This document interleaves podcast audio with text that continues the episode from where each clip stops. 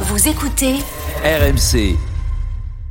Daniel Riolo est là, salut Daniel. Bonsoir les amis, absolument, absolument. Walid est là pour, euh, à mon sens, le plus beau match depuis le début de la saison.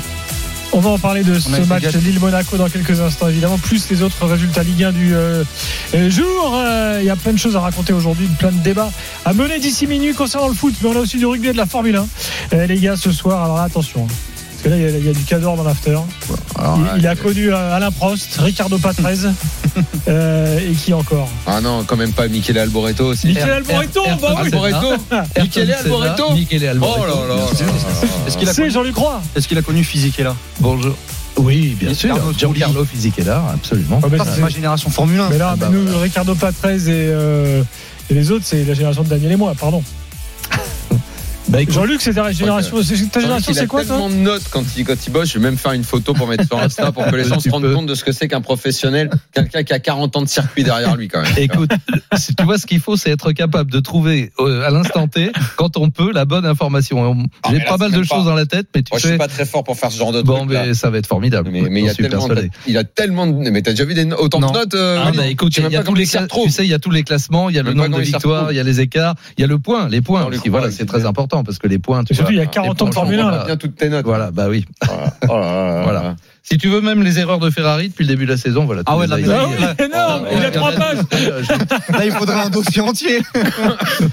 Bon, alors, c'est le Grand Prix euh, des États-Unis. Bah oui, c'est le Grand Prix des États-Unis à Austin, Austin, chez et- Lance Armstrong. et qui tient vraiment toutes ses toutes ses promesses parce que là, oui, tu as, tu as raison, euh, puisqu'on a eu une bagarre entre Hamilton et Verstappen, ça nous a euh, rappelé des, des bons souvenirs évidemment.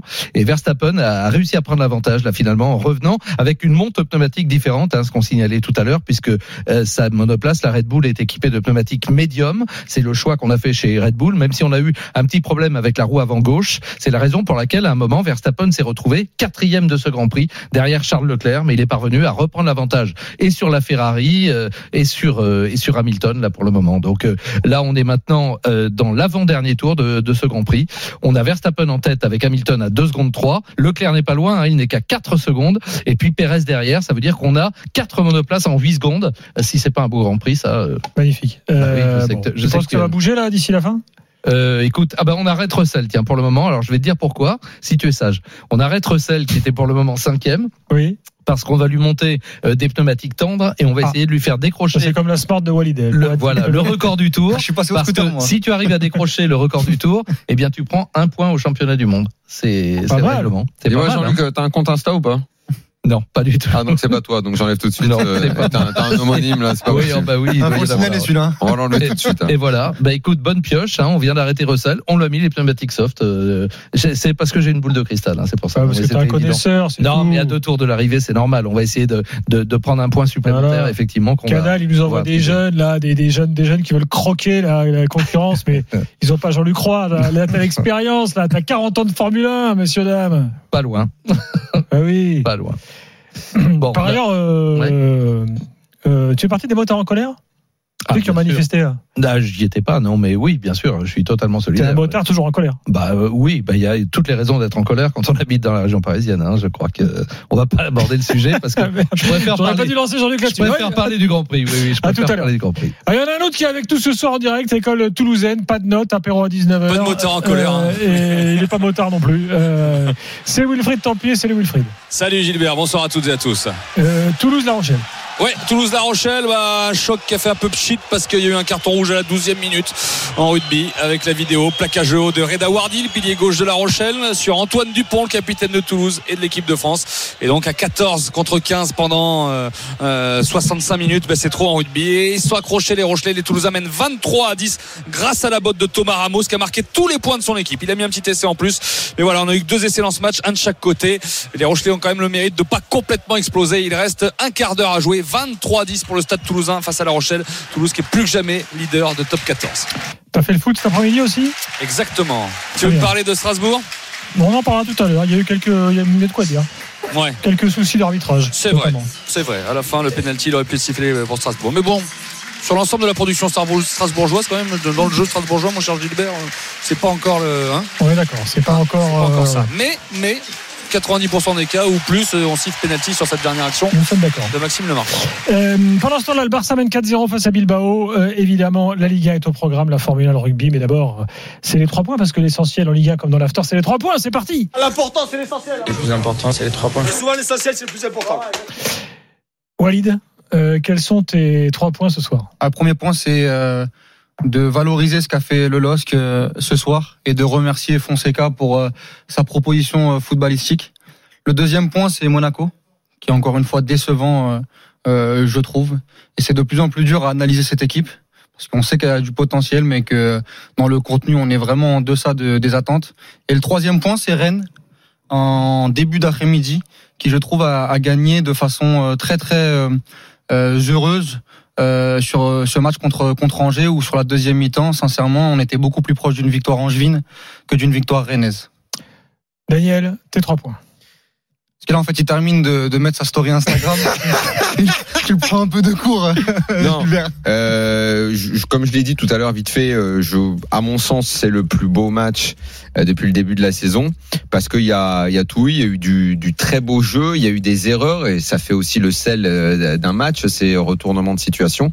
Donc, euh, le plus beau match de la saison dans euh, point 2, même si je prendrai le temps de le développer demain soir, euh, mais dans un très beau week-end où on s'est aperçu quand même que euh, la majorité des équipes de notre championnat ont des intentions dans le jeu.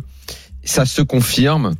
Alors je dis ça dans une semaine de Coupe d'Europe et j'ai toujours peur que ça me porte la poisse et qu'on soit déçu euh, au moment de faire le bilan jeudi. En tout cas, j'ai passé un très beau week-end euh, de Ligue 1. Tu as parlé de, de Rennes, Walid. Effectivement, Rennes, euh, même si c'est pas leur meilleur match, mais par séquence, c'était encore du, du très bon football. Sur le but, notamment le premier but?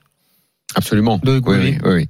Et le point 3, euh, on le prendra dans les matchs d'au- d'aujourd'hui. euh, L'arbitrage avec Nice-Nantes encore? Alors, j'ai pensé à l'arbitrage, j'aime pas faire les points là-dessus, mais en fait, il y a eu des moments d'arbitrage que j'ai aimés dans l'esprit, alors que d'autres auraient sifflé penalty tous les jours, le marchand et la double main dans le match de Nice, dans l'esprit, sauf que dans le même match, le même Texier à la fin, euh, Pas il a dégoupillé, j'ai rien compris. ouais. Voilà. Très bien. Euh, on va détailler tout ça dans quelques secondes, mais d'abord c'est fini euh, à Austin. Jean-Luc. Absolument, Gilbert. Ça y est, c'est la victoire de Verstappen. Max Verstappen, 13e victoire en une saison. Donc, il égale le record, je le signalais tout à l'heure, établi par euh, Michael Schumacher en 2004 et par euh, Sébastien Vettel en 2013. 13 victoires en une saison. C'est quand même impressionnant. Il est titré champion du monde, on le sait bien. Et puis, il permet également à l'équipe Red Bull de triompher au, au classement constructeur.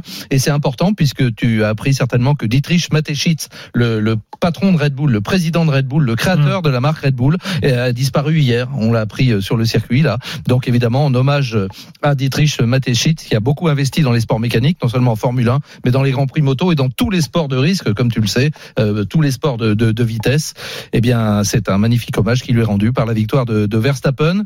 Je le répète, la 13e de la saison, la 33e de sa carrière de pilote de Formule 1.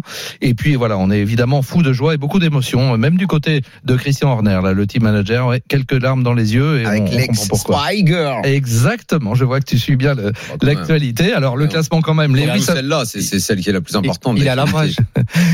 Lewis Hamilton termine donc deuxième à 5 secondes de Verstappen. Euh, Charles Leclerc, qui était parti douzième, termine troisième. Le quatrième, c'est Sergio Pérez. On a vu d'ailleurs les deux Red Bull Honda côte à côte pour fêter ce titre constructeur. Euh, Russell, avec l'autre Mercedes, termine cinquième. Devant Lando Norris, la McLaren sixième.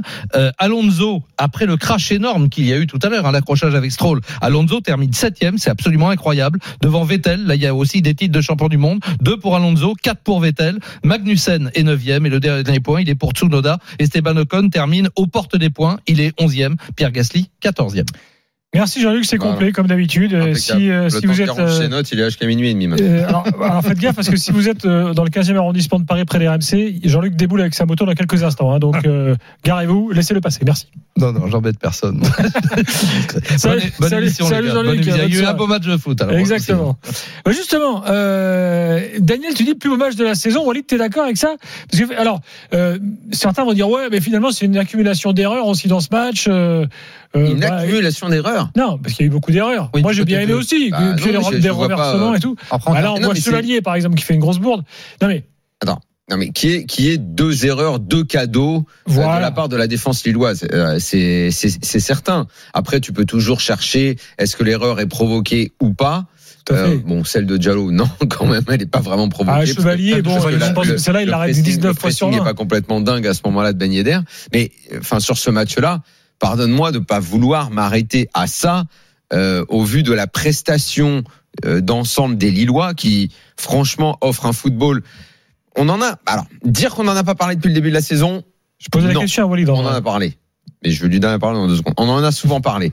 Est-ce qu'on en a assez parlé de Lille et de Fonseca Ça, en revanche, je l'ai dit plusieurs fois. On les a mis euh, sous terre parce qu'ils avaient mangé une branlée contre le PSG. Mais ça, c'était une très mauvaise analyse. Euh, mais pour le reste, on en a assez parlé de Lille. On a dit à quel point on aimait Fonseca, mais je pense qu'on en a moins parlé que l'OM. On en a moins parlé que Lens. On en a presque moins parlé que Lorient. Moins parlé que Monaco. Moins parlé que Rennes. Or, je pense que c'est pas loin d'être l'équipe qui pratique le plus beau football dans notre Ligue 1.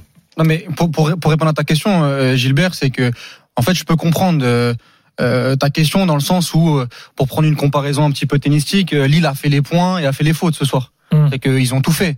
Euh, moi, j'ai pas été emballé par ce qu'a fait Monaco, mais le fait d'avoir euh, remis un peu dans le match Monaco, ça a participé au côté spectaculaire de la rencontre. Absolument. Et surtout le fait de à 3-2, alors qu'à ce moment-là, je crois qu'on est aux alentours de l'heure de jeu. Je pense vraiment que Lille va vraiment flancher euh, mentalement et perdre cette rencontre. Monaco a une grosse occasion en Ah, contre où exactement. Mbolo euh, se Où Chevalier du fait un- défenseur. Chevalier fait un gros, euh, c'est c'est Crépin je crois, sur l'occasion, et c'est Chevalier qui fait qui fait l'arrêt avec Mbolo au départ. Et à ce moment-là, ça peut faire 4-2. Mm. Et derrière, il, après la, après la, la, la petite blessure de Ounas notamment, l'entrée de Wea. Non, moi je parle euh, de, de Mbolo quand il centre sur Ben Yedder qui contrôle, Ah bah, mais un- elle est difficile c'est à prendre en avant. première Ah, intention. c'est- C'est un peu avant. mais euh, Mais ça, donc ça à ce moment-là, moi je pense vraiment que Lille va flancher mentalement parce que ce qu'ils font sur la première heure de jeu en termes de football, c'est incroyable. Et malgré ça, ils réussissent à, à se ressortir de, de ce momentum qui était totalement pour Monaco avec euh, ce but de, de Ben Yedder pour aller chercher cette victoire. Donc moi je suis d'accord. Et Pour moi c'est le meilleur. Pour moi c'est le meilleur match. euh, C'est le meilleur match qu'on ait vu euh, cette année en Ligue 1. Et pourquoi? Parce qu'il ne déroge jamais à ce Mm. que veut faire Fonseca. Exactement. Le plan Et- de jeu, le plan de Et jeu. dans le plan ces cas-là, là où il faut être fort, c'est dans l'état d'esprit. Parce que quand tu prends euh, des claques, quand tu euh, finalement euh, pratiquement donnes à l'autre le, le bâton pour, pour, pour peut-être taper dessus, ça peut te faire mal mentalement. Surtout et eux, trois fois. exactement. Et eux, une pas fois. du tout. Ouais. Eux, ça les a euh, pas fait sortir de, de, de leur habitude, de ce que leur demande leur entraîneur. Ils, ils sont revenus. Ils ont à nouveau mis le jeu en place. Ils ont à nouveau attaqué. Parce que quand même, c'est une équipe qui, qui démarre en 4-2-3-1. Déjà, le, le duo de Gomez, là, c'est des très bons footballeurs. Mais Bah, Gom- Gomez, il jouait ailier 8 à un moment donné, euh, et Gomez l'année dernière, Gourvenec, il l'utilisait Ça- derrière l'attaquant. hein. ça nous fait ça nous fait donc 2 3 5 6 joueurs euh, qui savent jouer au ballon dans une équipe quand même les deux Gomez plus la ligne de 3 là euh, Cabella, Ounas, Bamba, Bamba. Cabella, et, Et- plus et. Jonathan David. Euh, Jonathan David, c'est pareil. C'était, il y, a- il y a des équipes comme ça qui ont du mal à sortir. Alors Lille, quand l'année où ils sont champions, on en a un petit peu plus parlé. Mais sinon, c'est toujours une équipe plutôt discrète, dont on, dont on parle moins, euh, à part quand elle fait des gros coups ou qu'elle est en prime time, ce qui nous donne l'occasion d'en parler plus. Mais sinon, globalement, on s'intéresse toujours moins à ce genre d'équipe. Mais dans cette équipe, il y a des joueurs qu'on trouve pas dans d'autres équipes de Ligue 1. David, c'est un sacré joueur. Jonathan David, c'est un sacré attaquant. C'est un sacré neuf, Jonathan David. Hein. là, le boulot, là, c'est Badiachil et, et Dissassi. Je rappelle qu'il y a un club qui voulait mettre 60 millions sur Dissassi en fin de mercato. Euh, normalement, euh, ça reste quand même le haut du panier en Ligue 1. Ce qu'il leur a fait ce soir, Ah oui. Sans ballon, avec ballon, le, le début de saison qu'il fait, non, c'est c'est remarquable. En plus, il est bien servi. Euh, Cabella a été dans le ton ce soir. Dommage Kounas par rapport à son début de saison où il a été incroyable avec Lille. Ce soir, il est un peu moins bien. Bamba, il est décisif. Et tu l'as dit, euh, les deux Gomes là, euh, dans la récupération du ballon et puis surtout à la construction, Daniel, ce qu'ils arrivent à faire à chaque fois, c'est vers l'avant. À chaque fois, ils cassent la Tout ligne avec le ballon. Non, c'est temps. La vraiment passe en première intention, le mouvement. la passe cachée. C'est, euh, c'est un des plus beaux. On, Franchement. on a très souvent parlé du voisin à l'Ansois. À juste titre, Ouais. hein, il prend- mais sur les dernières semaines, Mais ça fait je plaisir trouve que, que- c'est moins bien. Là, Lille, en termes de, en termes de football, c'est, c'est, mais ça c'est fait mieux. plaisir hein. que tu dis ça parce que euh, euh, mercredi euh, dans dans Dans les beaux matchs, Non, non. on me signale aussi le Lance Lorient. Euh, euh, 5 Oui, c'est- oui, très un beau, très beau match très beau aussi. match, très Absolument. beau match. C'était également un très beau match. Mais euh, ça fait plaisir que tu dis ça parce que mercredi dans dans la dans l'after génération, euh, euh, moi j'avais fait un avis tranché en disant que Lille était l'équipe la la moins bien payée depuis le début de saison par rapport à, par rapport à ce qu'ils faisaient sur le terrain.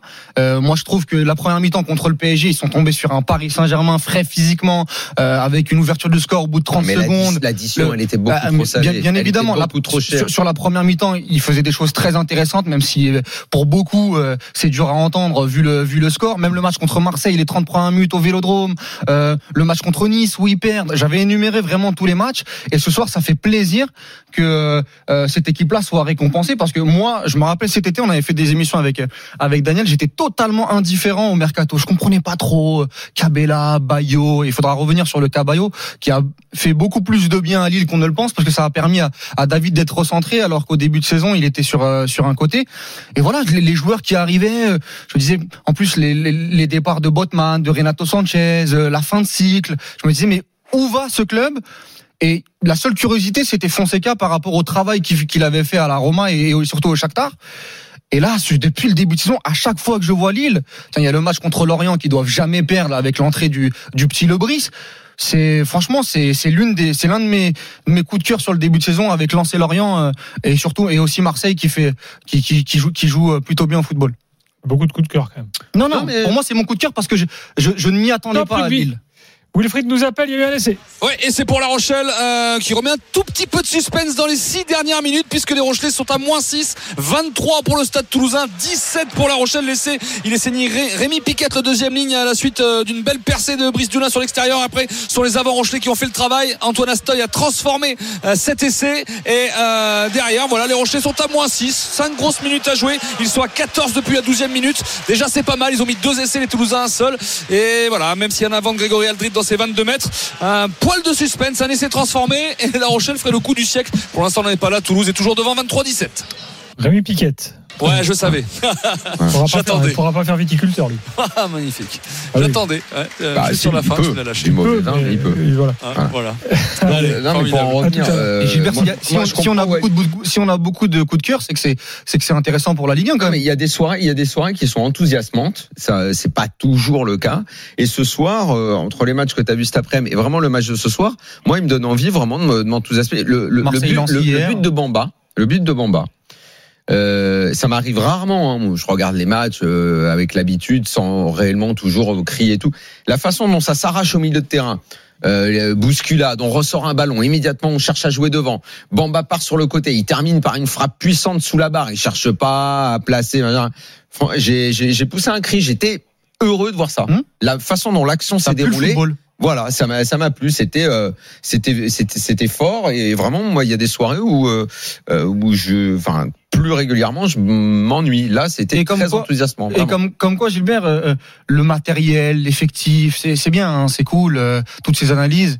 Mais quand on voit la nature de l'effectif de euh, de Lille, là encore ce soir t'avais pas Fonté, euh, t'as perdu quand même des joueurs importants. Ni André, T'as- suspendu. t'as- Ni André, t'as des joueurs qui sont à la relance, André Gomez d'Everton, euh, tu as Ounas qui, qui, qui, qui, qui se relance, Bamba qui était pas en grande forme l'année mecs, t'as dernière. des mecs quand même qui ont fréquenté euh, Des- par exemple des grosses Isma- équipes. Ismaili, Oui, qui est un Ismaili, très bon joueur. C'est un gars qui a qui a de la bouteille. Il a vu la Ligue des Champions.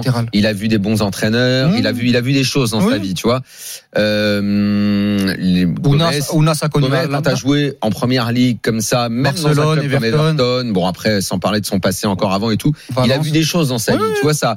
Et quand dans le vestiaire en plus t'as un José Fonte, certes vieillissant, mais qui lui aussi a vu, ça, ça t'amène une forme d'expérience, ça ça cadre des jeunes. Hum, Et même un gars comme bon Cabella c'est pareil, hein. Hum. Cabella commence à Il a avoir sa une, une- belle expérience, lui aussi a vu un peu d'étrangers et tout. Et un gars, un jeune comme Adam Ounas, qui quand il a commencé à Bordeaux euh, m'exaspérait souvent parce que euh, on voyait qu'il avait du talent et puis euh, mais c'était euh, tête Hum. baissée, Hum. c'était pas toujours les bons choix. Il est parti à l'étranger très vite sans forcément s'y imposer, mais ça lui a permis de prendre de l'expérience. Ça lui a permis aussi de connaître l'exigence. Moi, je le trouve pas mal depuis le début de la saison. Il est vraiment bien. Il n'est pas encore tout le temps bien. Je pense qu'il est en train de progresser petit à petit. Je, je vais m'arrêter sur le, le but que on mis que Caio Henrique a marqué, le coup franc. Le coup franc au départ, il y a une faute qui est d'une grande stupidité d'Ounas. Ça, il doit progresser là-dessus. Il doit progresser parce que vous voyez le coup franc, il Ouais, est assez loin quand même. ouais. Mais il fait une faute qui ne sert à rien du tout. Il vient par derrière, il met une petite savate. Après, il peut, il peut- franc. après, il peut pas non plus euh, prévoir un but de La 40 boulette mètres avec une, Non, non, mais une boulette de. Non, mais c'est pour dire que, Oui. parce que c'est un mec, j'ai envie d'être exigeant avec Ouais. lui, parce que je sens qu'il a un vrai Ah ouais, potentiel. C'est un bon petit joueur, vraiment un bon joueur de foot, quoi. Il fait la faute, quand il a fait la faute, j'ai regardé, je fais, elle est tellement bête, ta faute. Si sur ce coup franc-là, il se passe un truc, c'est vraiment con. Bim, il y a eu le coup franc, l'autre il a fait la boulette, il y a eu but. Et j'ai repensé, je sais pas pourquoi j'ai eu cette pensée, tu vois, comme ça. Je me suis dit, c'est dommage parce que tu venais de faire un très bon début de match, Jonas. Mmh, ouais. Vraiment, ce que tu proposes, c'est sans arrêt en train de, t'es pas toujours, toujours parfait dans tes choix, mais Il y a de la t'es personnalité. T'as t'as vraiment, t'as vraiment des démons. Et là, tu fais cette faute qui est un peu, un peu balourde. Si tu gommes ça, si tu fais encore de bons choix, je pense que Lille Non, a mais- un très bon joueur dans Non, les non, pattes. mais là. pour suivre Ils Lille depuis, bon depuis le début de saison, il est vraiment incroyable. Oui, oui, et, et bon moi, et moi, comme toi, c'était un joueur qui me frustrait énormément parce que on sent la qualité et le potentiel, mais tu connais le potentiel. hein. Des fois, ça, ça a ses limites Oui, quand, bien sûr. quand, la, quand la tête euh, euh, ne va pas dans le bon sens. Et là, depuis le début de saison, enfin, il va falloir voir sa, sa petite blessure là. J'espère que ça sera pas très très grave. Mais c'est vrai que ce soir, il fait pas son meilleur match de la saison parce que depuis le début de saison, tu prends le match contre Lorient, contre Montpellier, il était vraiment vraiment incroyable. Mais pour revenir sur la question de l'effectif sur les débats, euh, est-ce qu'ils ont est-ce qu'ils ont l'équipe pour faire podium, est-ce qu'ils ont l'équipe pour faire top 5, est-ce qu'il y a un bon recrutement? Encore une fois, le coach l'importance du coach, l'importance du travail. Et moi, ce qui est, ce qui est important dans cette équipe de Lille, à chaque fois que je regarde les matchs, c'est que je, ça transpire le travail, quoi. Ça transpire le taf. On a vraiment l'impression que c'est maîtrisé, que les sorties de balles sont maîtrisées, que le pressing est maîtrisé, que les joueurs kiffent jouer ensemble. Et ça, c'est important parce que Fonseca, il est là depuis un mois et demi, deux mois. Et s'il arrive à s'inscrire dans la durée avec Lille, alors je dis pas que cette année, ça va faire top 5, euh, pourquoi pas, hein, l'appétit vient en mangeant, mais ce qui est important, c'est qu'aujourd'hui, t'es spectateur, t'es au, t'es au stade, mais t'as pris une dose de kiff euh, devant cette équipe de Bah, justement, on et va- depuis le début de saison, je pense que je pense que par rapport à Gourvenec l'année dernière, mais les, les, les mecs, c'est le jour et la nuit. Ah, je Dans un instant, Aurélien sera avec Ils ont passé une belle soirée, ouais. Il était au stade, justement, Aurélien. On le retrouve dans quelques instants, dans moins de deux minutes, dans l'after. À tout de suite pour continuer l'ana- l'analyse de Lille-Monaco, sans oublier le rugby. Toujours 26-17 pour Toulouse face à La Rochelle. À tout de suite.